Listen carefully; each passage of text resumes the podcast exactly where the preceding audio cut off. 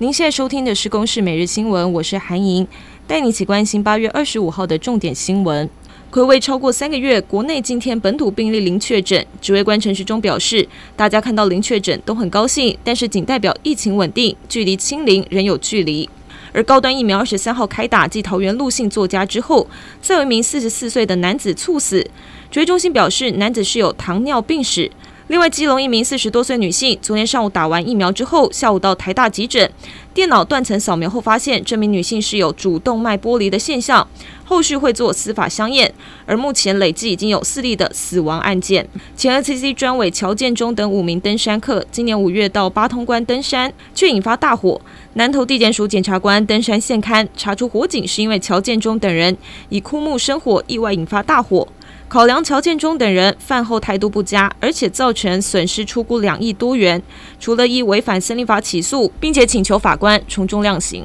非洲猪瘟的猪肉制品入侵台湾，农会上午公布最新一波检验结果，十九件内有四件的肉制品是阳性的非洲猪瘟，而且有两件是生肉，分别来自彰化、台南跟高雄，现在要全面。严守畜牧厂房线，目前放置在各地户外的厨余桶都要全面下架，管控所有厨余流向。欧美国家出兵阿富汗长达二十年，数万名的阿富汗人以翻译员身份给予协助。目前大约有两万人，包括前翻译员跟他们的家人，受困在阿富汗无法逃出。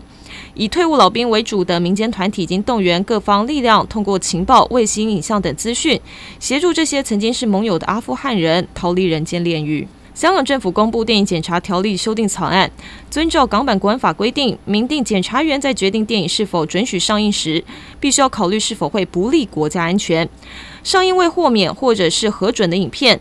最高可以监禁三年。就连之前的电影都可能被撤销上映许可禁播。